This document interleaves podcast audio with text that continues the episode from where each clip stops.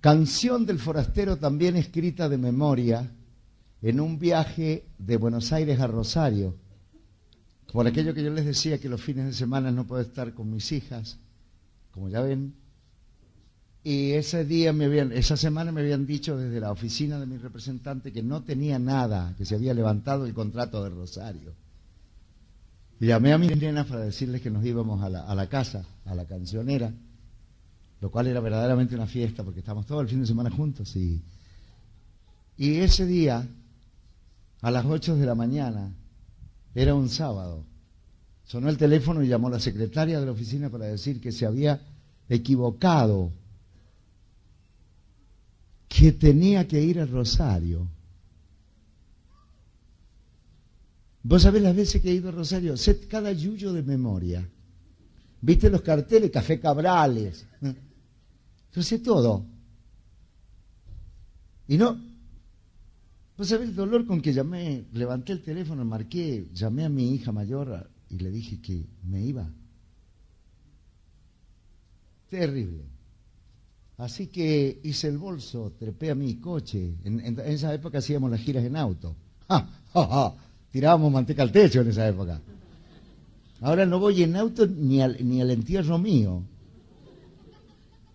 Tomo un taxi. Taxi, lleve a este cadáver hasta la chacarita. Y partí. Harto, harto. Fíjense ustedes, ¿no? Porque yo me había, mi mente, todo me se había preparado para otra cosa. Y prendo la radio, estaba rota no funcionó la radio. Así que 300 kilómetros.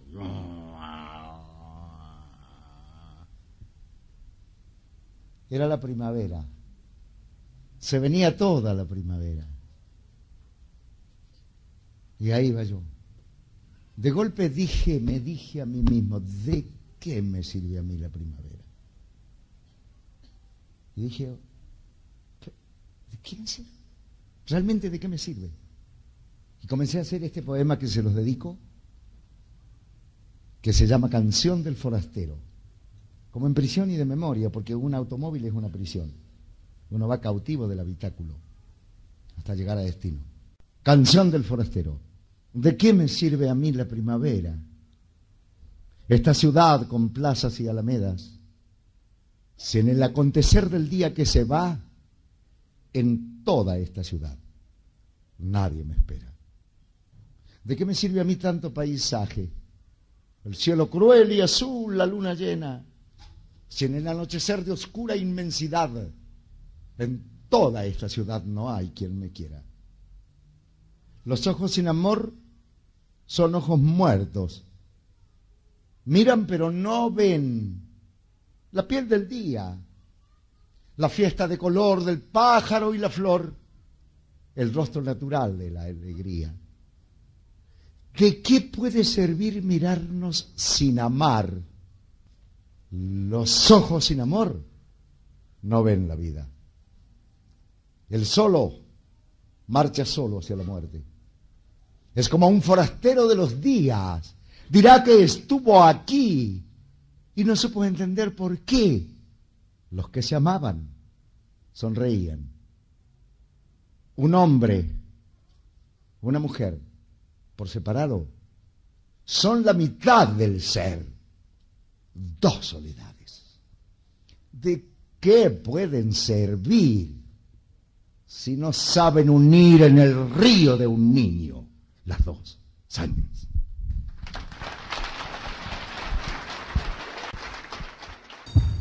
A esta hora exactamente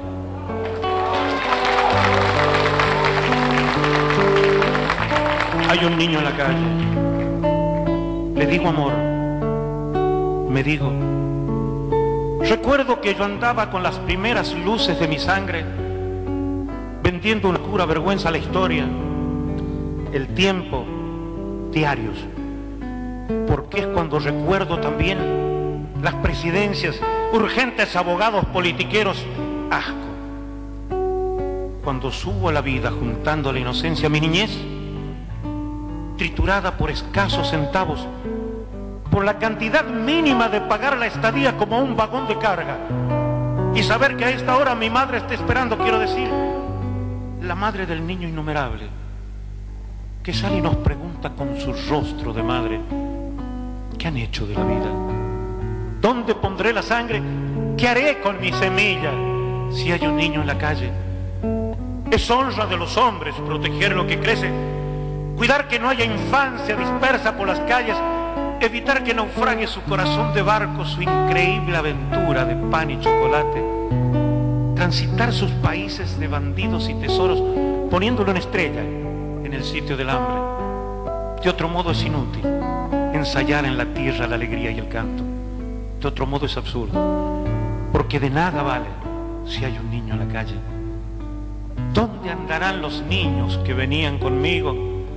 Gastándose la vida por los cuatro costados, porque en ese camino de los hotel ferozmente cayó el toto de frente con su poquita sangre, con sus ropas de fe, su dolor a pedazos.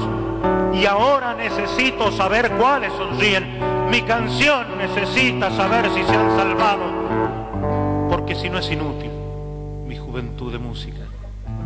Y ha de dolerme mucho a primavera este año importan dos maneras de concebir el mundo. Una, salvarse solo, arrojar ciegamente los otros de la balsa, y el otro es un destino de salvarse con todos, comprometer la vida hasta el último náufrago, no dormir esta noche si hay un niño en la calle, exactamente ahora si llueve en las ciudades, si la niebla desciende como un sapo del aire y el viento no es ninguna canción en las ventanas no puede andar el mundo con el amor descalzo, trepándose a los trenes, canjeándonos la risa, golpeándonos el pecho con un ala cansada. No puede andar la vida recién nacida, aprecio la niñez, arriesgada a una estrecha ganancia porque entonces las manos son dos fardos inútiles y el corazón apenas una mala palabra.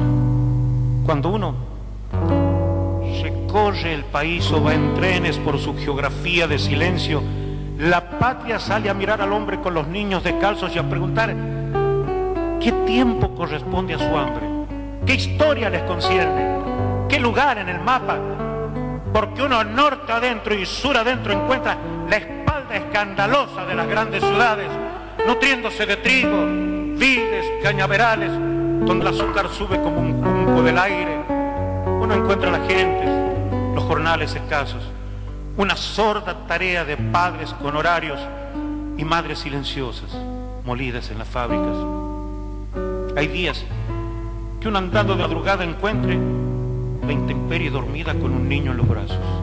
Y uno recuerda anécdotas.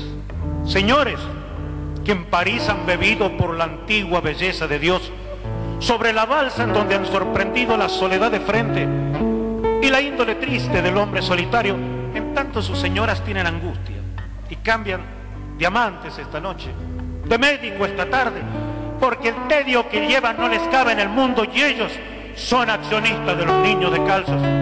Ellos han olvidado que hay un niño en la calle, que hay millones de niños que crecen en la calle y multitud de niños que viven en la calle. A esta hora exactamente hay un niño creciendo yo yo lo veo apretando su corazón pequeño, mirándonos a todos con sus ojos de fábula. Viene, sube hacia el hombre acumulando cosas. Un relámpago trunco le cruza la mirada, porque nadie protege esa vida que crece y el amor se ha perdido como un niño en la calle.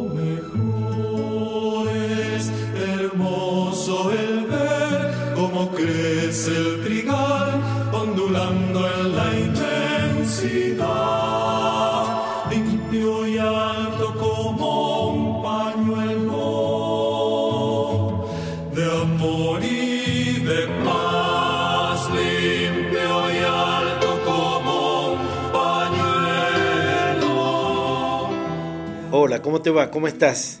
Qué bonita que suena la samba del nuevo día en esta versión del cuarteto Supay que hemos elegido para estos primeros cuatro programas de 13 entregas de Latinocracia homenaje a Armando Tejada Gómez. Lo sentimos en la piel, ¿eh? tuvimos ocasión de conocerlo, tuvimos ocasión de entrevistarlo, tuvimos ocasión de editarlo y después de hacer un homenaje al año de su muerte con 68 escritores latinoamericanos donde por cierto descollaban las presencias de Mercedes Sosa, Alberto Cortés, Hamlet Lima Quintana, Celeste Carballo, Víctor Heredia, Horacio Guaraní y tantos más. Estamos hablando, estamos empezando a husmear en la vida de uno de los grandes escritores argentinos y en lengua española, sin ningún lugar a dudas, uno de los más grandes del mundo, que nació aquí, en Mendoza, y desde aquí fue llevando su obra por los lugares más recónditos. Vida y obra, transitamos aquí. Empezamos siempre con su propia palabra, ¿eh? y después con alguna de sus poesías hechas canción. Como por ejemplo ahora, que siguen la Mamancay por Mercedes Sosa y cerramos este bloque con su pai y su versión del fuego en Animaná.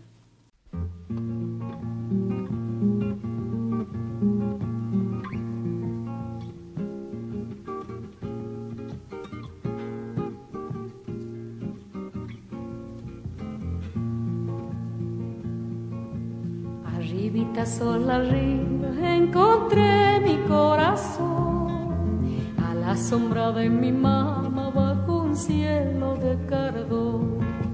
Era el tiempo del asombro de seguirle el rastro al sol. Arribita cielo arriba donde hacían el color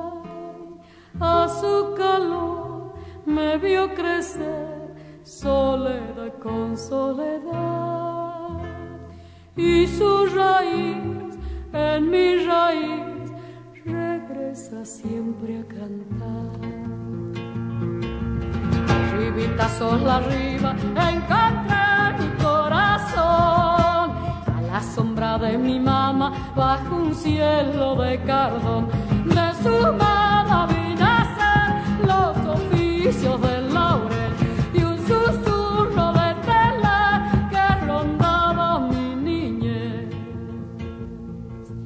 Estaba allí gestándome, mamá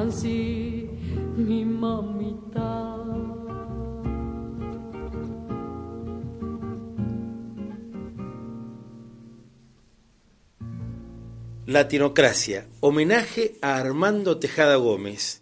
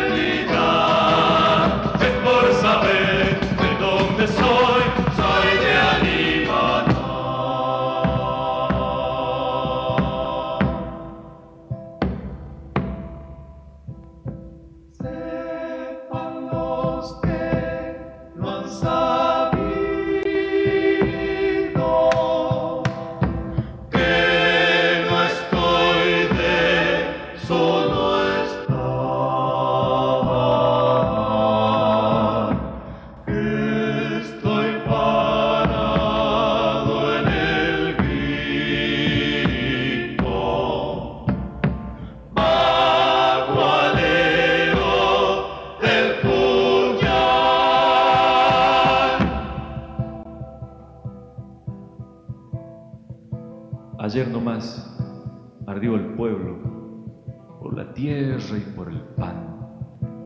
Y la fogata en el valle no estaba de solo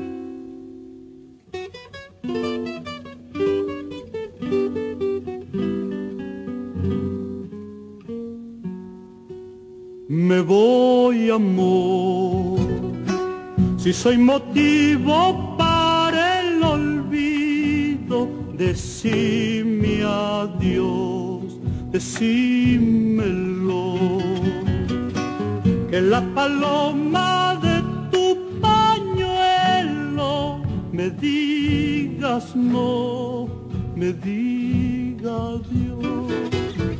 Me dices no, pero tus ojos se van conmigo por donde voy, huellita soy, que va y que vuelve como dos veces del río a mí, del cielo a vos. Qué sencillo modo tuvo el cariño entre vos y yo. Tan solo un pañuelo a donde el cielo se me olvidó, se te olvidó. Estamos haciendo Latinocracia, homenaje a Armando Tejada Gómez. Y lo tenemos en línea a un hombre que lo conoció desde muy, muy chiquito. Y por cierto, que fueron amigos por allí, por la media luna, mm, que se encontraron, que se empezaron seguramente a relojear, quizás desde una esquina, ¿eh? Y entonces luego empezaron a fluir las palabras. ¿Cómo fue Ramón Ávalo? Queridísimo Ramón Ávalo, uno de los grandes periodistas y escritores argentinos que vive en Mendoza desde siempre. ¿Qué tal Ramón? ¿Cómo le va? Macanudo. Macanudo, empiezo diciendo que gran parte de mi identidad, comenzando porque para todos soy el negro Ávalo. Claro, exacto. Bueno, y, y- y- por ahí que me dicen medio peroncho, medio bolche, pero fundamentalmente el gran amigo de Tejada Gómez, Claro. ¿no? Es parte de mi identidad, entonces que la comparto con más que más que con alegría, con felicidad y gran reconocimiento con quien tuve convivencia, ¿no es cierto? Por ser como fue, el gran poeta que fue y además, bueno, como persona amigo que estuvimos hasta que él se fue a Buenos Aires, pero iba y venía y era lo mismo, ¿no? Yo lo conozco a él acá en Pedro Molina, en Guaymallén. Él vivía ah, en lo que se llamaba y se llama todavía, ¿no es cierto?, la media luna. Claro. Bajando, eh, tengo las expresiones de aquella época, bajar la calle, venir desde el oeste. Sí, sí, sí. Bien mendocino además, ¿no? Y subir e ir, ir hacia el norte, Claro. hacia el oeste, ¿no? Etcétera, etcétera. Entonces bajando por Pedro, eh, por Pedro Molina, a los 200 metros, una entrada, una calle hacia el norte, ¿no? Este, comenzaba a, a un- a unos 100 metros, 200 metros, donde eh, en simultáneo el Sanjón, 200 metros más arriba, empezaba a hacer este, una curva, ¿no? Que se prolongó por allá cerca de la calle Jujuy, la actual Jujuy, bueno, que sigue siendo lo mismo que aquella época. Y, y ahí empieza a bajar hacia el, a ver, hacia el norte, el- hacia, el, hacia el este, el canal, y por eso los terrenos en simultáneo alrededor de ahí se le llamaba la media luna. Que era más que nada tierra y ripio, piedra. Y Armando yo lo conocí viviendo ahí a 200 metros de la calle Pedro Molina. Un lugar muy modesto, eh, igual que su vivienda en esa época. Y había un amigo común, el negro Mendoza, que le decíamos que se llamaba así, que también lo visitaba y era amigo mío también en simultáneo sin que nos conociéramos. Claro. Y un día le dice, el, el- el- y, y- y me contaba Mendoza que eh, Armando, que, que conocía, que era poeta, que estaba escribiendo, que ya casi había terminado un libro, porque quería saber qué es lo que, eh, qué es lo que había hecho, qué es lo que escribía, cómo era, hasta dónde podía tener un nivel determinado, obviamente, alrededor de, de su ámbito, ¿no es cierto? Este, eh, relativamente puede encontrar a alguien que le pudiera decir algo Claro. al respecto. Eh, y entonces en ese momento, eh, eh, en esas insistencias de él hacia este amigo, y hablándolo, este le dice, mira, dice, ¿por qué no vamos a, a ver, dice, a Ramón? Mira, vive ahí en la Francisco Larreta, que es pasando la calle larga, porque en esa época era la calle larga, ¿no? Pedro Molina. Pedro Molina, hacia el, hacia el sur, ¿no? Eh, y dice, eh, dice, "Ay, mira, ¿por qué no vamos? Dice, mira, dice el, el, el Ávalo, dice, el, el Ávalo, dice, va a la escuela y lee. Mirá, todo un tema, claro. Con esa seña, bonito. convención a que nos, nos encontráramos fue a mi casa. Yo te- Tendría 14 años yo y él de- de 13 años, o yo Mirá. 15 y él 14, no más de eso. Qué ¿no? bonito, claro. Este, así que llegó, fíjate vos, y por ahí tengo algunos escritos y digo que fue el primer, se me- entonces se me acerca con lo que para ella era un libro, que era un cuaderno de tapas blandas, ¿no es cierto? Todo escrito con poemas. Y me lo deja para ver qué es lo que yo opinaba, ¿no? Qué hermoso. Eh, claro. inclusive tenía hasta en la tapa ya tenía el nombre del libro, Roñas de Siglo. Ah, mirá. Bueno, lo leo yo, bueno, me pareció una cosa excelente, extraordinaria, pero fundamentalmente con un tono muy, muy fuerte desde el punto de vista social, que yo no comprendía tampoco en ese momento lo social, no podía hacer ningún tipo de... Pero había leído bastante, ¿no? Este, eh, entonces me produjo, y recientemente había leído Alma Fuerte, Opa, mirá, Pedro B. No. Palacios. Claro, entonces encontré una similitud, nada más que era muy, muy también lo de Armando, ya muy, este, eh, con una vertiente local, muy local de, de, de Guaymallén, de Mendoza, ¿no? Así que, este, bueno, empezamos a charlar, empezamos a andar juntos, bueno, ya fue, esa fue la, la- y tengo por ahí un escrito que hace poco, que fue, como fue el, el aniversario del no- el 80 anivers- el 90 aniversario de su, hace un año, de su nacimiento, hice algunos textos que me lo pidieron. Entonces, este, también hice eh, un texto sobre, sobre ese, ese, esa anécdota que tenga por el libro. Y digo con mucha razón que el primer libro que cese, Sueños de Siglo, es aún inédito, Mirá, claro. porque no se ha publicado. Mirá Y vos. fíjate vos que las largas tenidas que hemos tenido hasta que él falleció, ni él ni yo nos acordamos de ese, de ese libro. No sé hasta dónde por ahí leí, o creo que me dijo Paula, la hija del que, que, que sabían de ese texto. Pero eso nunca se, se puso en, en edición, ¿no? Claro, y de hecho quedó Pachamama como el primer libro de él, ¿no? Claro, claro, pero el primer libro yo lo iba así, eh, y así, él lo tenía por, por un libro, ya te digo, sueña decirlo, inclusive tenía el título, ¿no? Mirá, qué bonito, claro, claro, No. claro.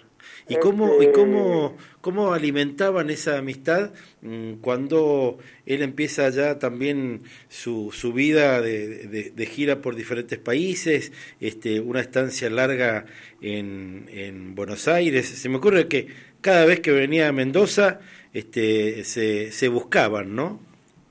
Sí, más que nada él, él venía en Muera eh, un par de veces al año, y acá cerca, en la calle, este, La Valle, un poco de Pedro Molina hacia el norte, 100 metros, 100 metros y medio, vivía un hermano de él, este, que era un, gran, un gran hombre, ¿no? Muy amigo mío también. Entonces llegaba ahí, este, ¿cómo era que se llamaba? Uno de los 24 hermanos que tenía él. No, yo lo conozco bien al asunto. ¿Cuántos eran? El, el, el- no, no, ojo, que no quiero decir que era mentiroso Armando, sino Claro, que claro. tenía la imaginación que tenía, ¿no es cierto? Entonces su vivencia tenían esas dimensiones, era cotidiano en él, todo, ¿no? Mirá, qué bonito. Pero yo creo que difícilmente yo conocí a la madre, conocí a hermanos, conocí a hermanas, que fueron bastantes, no creo que hayan pasado de 10, ¿eh? Ah, mirá, no creo que hayan pasado de 10. claro. Y, Porque y también- la madre que la conocí todavía con salud, también así que en un momento determinado que tuvimos un boliche en común con él y el negro Matus en, ahí en la cuarta sección, Ah, mirá, la madre de él este, ya nos conocíamos hacía años, Claro, hablando claro. después de los 20 años de cada uno, ¿no? Este, y era una mujer que trabajaba, tenía vitalidad, y ella hacía las empanadas, hacía eh, las comidas y todo eso, ¿no? Qué bonito, Nos metimos en un claro. boliche, duramos 30 días. Nos Y- tomamos, nos tomamos el vino con los amigos que llegaban, los amigos. ¿Y cómo le íbamos a cobrar el vino? ¿Te imaginas? Qué difícil eso, ¿no? Claro. Y Bueno. además, ustedes tenían desde desde hace ya desde hacía ya bastante tiempo esa ronda este de, de boliches y, y el No, caldillo claro, no, de congre y tanto más, nuestra ¿no? existencia tuvo que ver con una larga bohemia, pero con una con una con un elemento fundamental que era la, la, la- nuestra nuestra eh, visión que teníamos la realidad que nos circundaba, Claro, que era muy modesta, muy pobre de cada uno de- según su vivencia, que en general éramos de, de- de hogares pobres, ¿no? No tanto el, no tanto el mío, el de él más que nada, ¿no? Sin duda, sin Entonces, duda. los co- entonces cuando accedimos, en un momento dado al pavimento, como nos decían los vagos del barrio, ah, si ustedes se han ido para el pavimento, cuando nos fuimos, empezamos a ir para la ciudad, y tuvimos contacto con otra gente, y entonces ahí conocimos yo, desde ya todavía éramos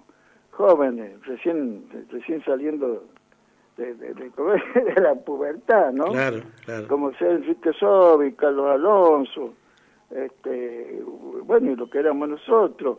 Y por distintas formas eh, tuvimos, empezamos a tener con, este, como es, eh, eh, eh, una, una vida casi común a partir de las 8 de la noche, que nos juntábamos los boliches. ¿no? Todo un tema. Qué bien, Pero- qué bien dicho eso, Ramón, por todas las cosas que me ha- a mí me ha contado en privado respecto de, bueno, empezaba a las 20, pero vaya a saber cuándo terminaba, ¿no? Claro. Bueno, la otra vez que también me preguntaron un poco lo mismo, entonces yo decía que como ser yo, este, nunca, nunca, este, viví la, la, este, esto, la, la salida del sol, ¿no? Claro. Saliendo de mi casa para algún lugar, sino que era cuando volvía, cuando llegaba, Ahí está. en la está. madrugada.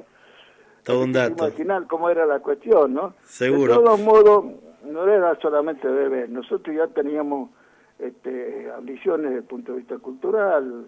Hacia, hacia su, en un momento determinado, cuando accedemos al, al pavimento, como nos decían los muchachos, los vagos del barrio, ya teníamos eh, en, en- en marcha nuestras ambiciones primeras, que era la cultura, la lectura, el hacer cosas el, el- el crear, ¿no? Claro, claro, eh, claro. eh, Y también seguramente poema. se, se estaba empezando... Con el que ya empezaba a pintar, ya estaba en la escuela de- del poema, en eh, la escuela de Bellas Artes de la provincia, juntamente con Parvo.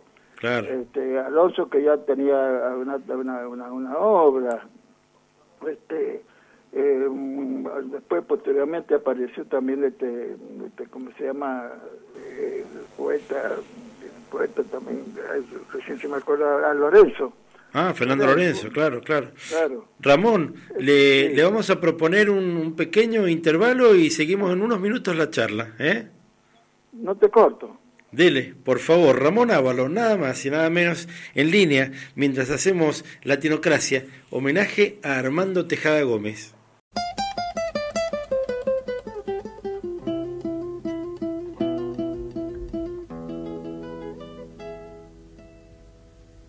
Uno se despide insensiblemente de pequeñas cosas,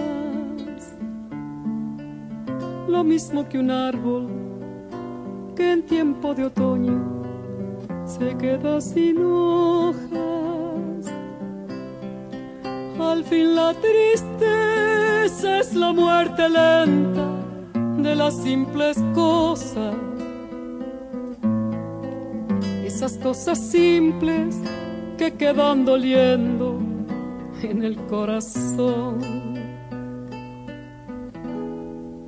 Uno vuelve siempre a los viejos sitios donde amó la vida y entonces comprende cómo están de ausentes las cosas queridas.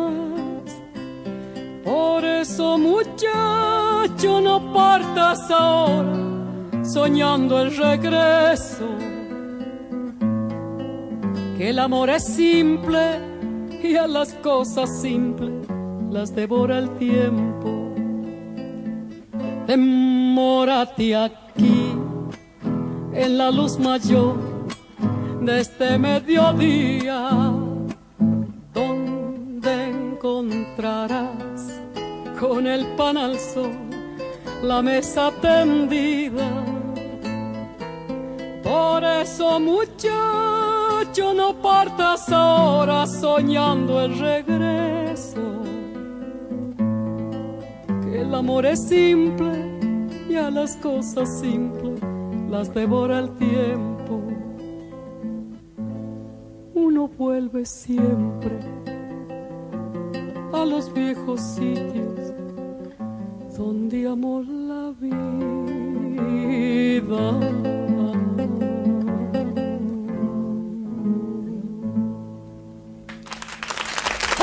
Mórate aquí en la luz mayor de este mediodía, donde encontrarás con el pan al sol la mesa tendida. Por eso, muchacho, no partas ahora soñando el regreso. Que el amor es simple y a las cosas simples las devora el tiempo. Uno vuelve siempre a los viejos sitios donde amó la vida.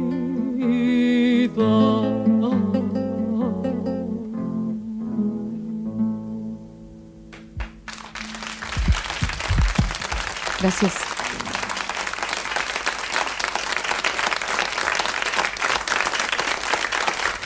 Gracias.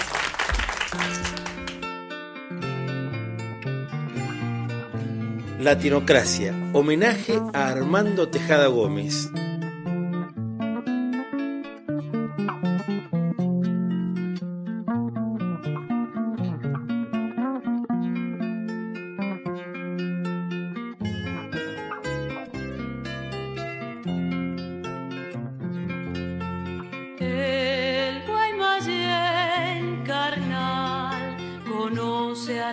but it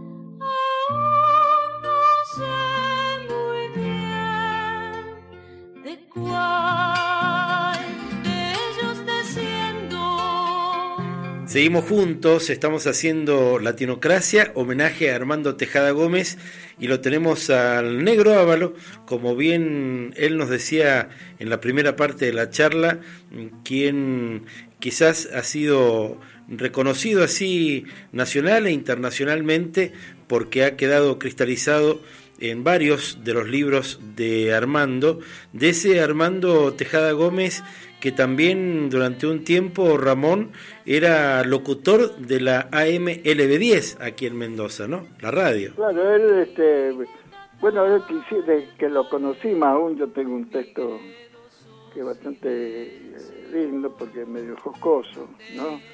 Que él, este, no solamente, este, bueno, escribió, como así, cuando aparece con ese libro que te digo yo, ya también este, empezaba a tener este, eh, ambiciones más allá de, su- de su propio domicilio y sobre las paredes que nos co- cobijaban, ¿no? que eran nuestro hogar. ¿no? Entonces empezó a hacer este, locución en lugares del barrio, que si había una, un casamiento, si había este, un, cumpleaños, etcétera, etcétera, él iba y, y hablaba y animaba hasta que apareció el negro Mato que tocaba la guitarra y en esa época se hacía llamar Alberto Ayala porque cantaba tango Ah, mirá, qué bonito. y, y que cantaba tango en la LB10 cada tanto que se llamaba tenía un bolo la llamaban dos o tres veces para mí y tocaba viste dos o tres días no Claro. y de ahí nace la posibilidad en un momento determinado que ya éramos él era, éramos, amigos acá en la barra con, entre ellos él el Armando y yo no Ujú. entonces aparece también esa posibilidad por el contacto con el Real Mato que se hacía llamar Ayala, ¿no es cierto? Y cantaba en la LB10, llegar a la LB10 para que él, la ambición que tenía desde el punto de vista de ganarse el peso, era ser locutor, ¿no? Claro, claro. Y primero, antes de eso, de todo modo, y por eso mismo, acá en el barrio había una pizzería que se llamaba, eh, a ver, a ver, ¿cómo era? Que, bueno, no me voy a acordar. Y, y cuyo dueño en un momento dado consigue la, este, eh, la- esto de manejar la radio que, que había en la feria municipal Ah, cierto, claro. que era claro. la que era la que es actualmente ahí donde está la terminal de ómnibus. Así es. Esa era, era la no no era municipal, era la la, la ¿cómo es? La, la feria de la, de la provincia. La feria de la claro. provincia, así Claro. es. Claro. Bueno, y, y ahí entonces este logra que le den la, la- la- por una licitación, gana ahí y, y pone la radio este hombre, ¿no? Y ahí empieza también, y ahí lo busca. Ya, ya, ya, este, Armando era conocido, igual que el Neno Matos, que era Ayala, en el barrio. Había un bailarín que hacía mm, baile, este, como es criollo, ¿no es cierto? Bailaba malambo especialmente, tiraba, era reconocido porque bailaba muy bien y al mismo malambo lo tiraba y, como digo por ahí, también con, con cuchillo, ¿viste? Ah, mirá, claro, como, como era la Claro. época. Entonces se conforma inclusive ¿no? un pequeño grupo que empezó a alternar ¿no? este, eh, la animación y la música, eh, ya te digo, en los lugares, en un casamiento, en un cumpleaños, eh, eh, en el bautismo de un chico, eran llamados, ¿no? Sí, sí, Y sí. cuento uno que este, en un momento dado había un gringo en el barrio que tenía cinco hijas y él iba siempre a boliche y se quejaba, tengo puras chancletas, decía el gringo, ¿no? Hasta que aparece un día y este muy eufórico porque una de las hijas se le iba a casar, Ajá. ¿no? Y obviamente entonces este eh, contrató a este, gru- a este grupo, ¿no? De hermanos y compañía. Entonces cuento yo que ese día del casamiento el gringo iba a tirar la, estaba tirando la casa por la ventana. Sí, sí, dice, claro, como tiene que ser. Entonces, y era muy habitual también en aquella época en los barrios, y la, la excepción no era Pedro Molina, este, cada acontecimiento de ese tipo, social, así, de- de- de- del barrio, era también eh, cuando eh, empezaba la fiesta, ¿no? Que las comadres del barrio se amontonaban en la puerta para ver quién entraba, quién salía y cómo era la cuestión. Y entonces eh, digo por ahí que en un momento dado caen los músicos, ¿no? Y una a otra le pregunta, dice, ¿y ese quién es? Dice, es este Jada Gómez. Dice, "Ha- habla, este, es el animador y dice verso. Ah, y ese, dice, es el Alberto Ayala, dice. Es cantor de tango y guitarrista. Ajá. Y ese, y es el tordo nieto, dice, baila balambo con cuchillo. Y nosotros, que éramos cuatro o cinco más, no que era siempre andábamos juntos en el barrio, jugábamos al truco, íbamos a los boliches, a los perincuquirinos, a la cuarta. Éramos una barra de seis u ocho, ¿no? Mirá, claro. Que incluía a Armando y a, y a, la cabeza, a la Yala. Claro, a Matos. Entonces este, íbamos y además los acompañábamos, era la claque que, que co- conformábamos Seguro, sí, a sí, cada sí. presentación, pero era más que nada por los banquetes Iban a comer, de hecho. a comer y a tomar, A tomar algo. fundamentalmente. Entonces, dice, y, y entonces llegó el momento que íbamos a entrar nosotros.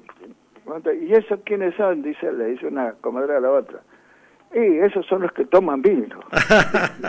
qué bonito, qué bonito, qué hermoso, Era- realmente. Era lo habitual. Mirá, Bueno, mirá. más allá de todo eso, cuando accedemos al pavimento y todo esto que te habla del actual, nosotros tuvimos este, esa, esa, esa mirada así muy concreta, muy terminante desde el punto de vista de los compañeros que encontramos y los amigos que encontramos, ¿no es cierto?, en el, en el centro también, ¿no es cierto?, De- de- eh, este, como te digo, Sobi, este, eh, Pa- Pa- Pardo, Padín, Claro, Padín, claro, este Carlitos Owen, estaba con el teatro, etcétera, etcétera, y varios más, ¿no? Carlos Alonso. Y como digo, por ahí era una mesa que estaba todas las noches, de lunes a viernes, ¿no? En un lugar determinado que facilitaba la llegada y salida. Seguro, Y claro. Digo precisamente, este, era, era, era un grupo, ¿no? Era una bohemia con entrada y salida libre Qué bonito, claro. lo adecua- lo, lo- éramos 8, 10 o 6 u 8 permanentes, ¿viste? Y a crear y a escribir y, y a- claro, y el- pero habían que llegaban algunos, llegaba, eh, uno llegó antes que el otro, después se iban, viajaban. Y como la carrera eh, de postas de la vida, Ramón, en definitiva. Exactamente. Y entonces, eh, eh, ¿cómo era la cuestión? Nos mirábamos y en un momento dado dijimos, che, ¿hasta dónde seguimos vino nomás tomando vino? Sacamos una revista, Voces, Bien, claro. que tenía... Y le empezaron a poner contenido a todo eso. Literario, artístico, de Claro. arte, ¿no? Pero fundamentalmente un buen espacio, ¿no es cierto?, de tipo social.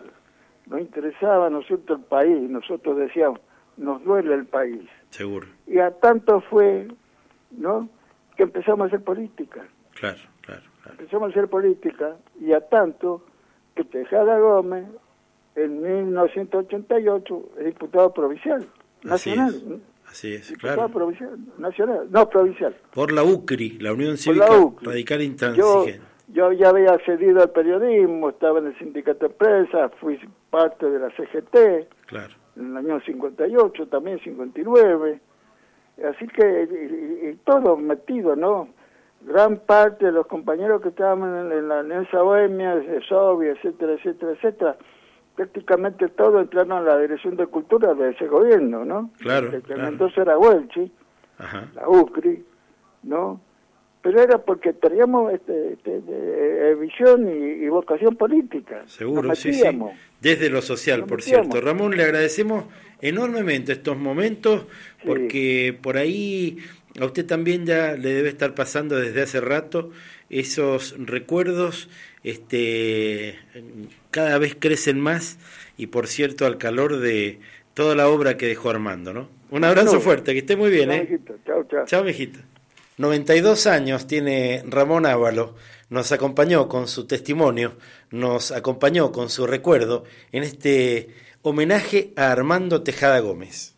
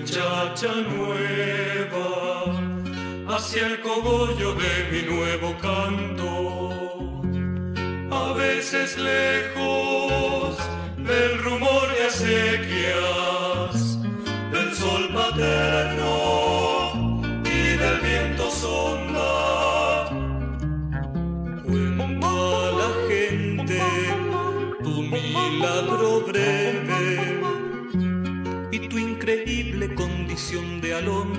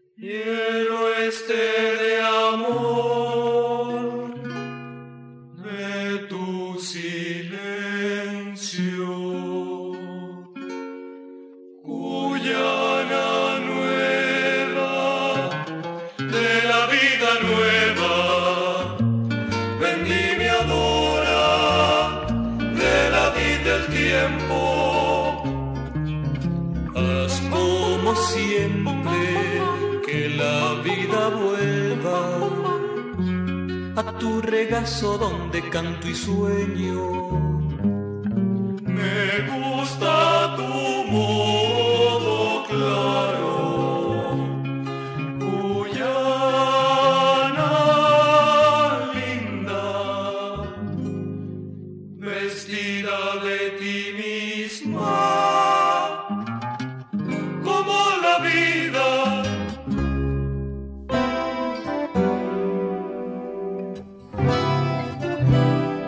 Latinocracia, homenaje a Armando Tejada Gómez.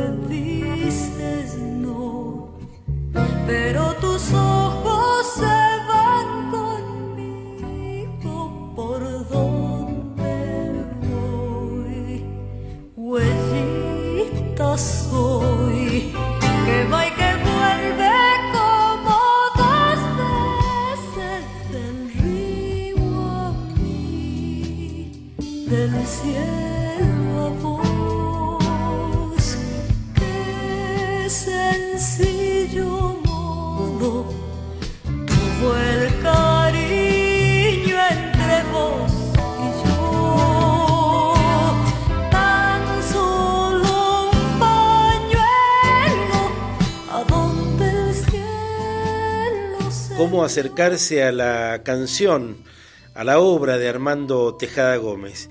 Quizás con el sonido de la bellísima voz de Chani Suárez como ahora, que la escuchamos haciendo su versión de la canción de lejos. De ese modo, vos quizás puedas meterte a la red de redes y encontrarte con el autor de la canción con todos, ¿eh? para referir al poema mm, más importante en lengua española que se ha generado de la Argentina para el mundo. Y no, no tengo ninguna duda cuando lo digo, he chequeado esta información tantas veces como la que me genera esa emoción tan tan grande de ese recorrido, de esa mirada panóptica este, general que hace como si estuviera en una atalaya el gran Armando Tejada Gómez, que estamos homenajeando aquí. Vamos por la segunda entrega de Latinocracia, homenaje a Armando Tejada Gómez, con la operación técnica de Michael.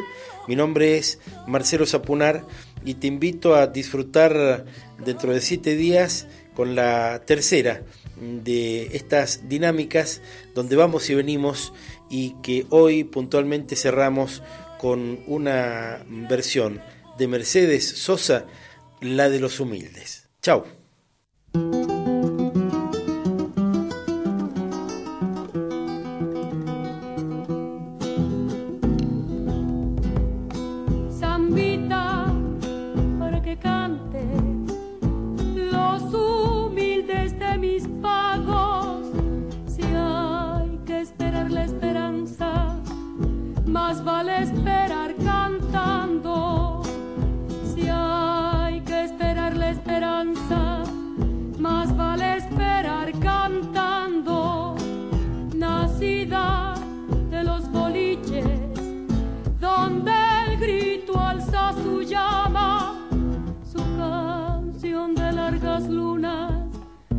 Sabe la siembra y el agua, su canción de largas lunas, sabe la siembra y el agua,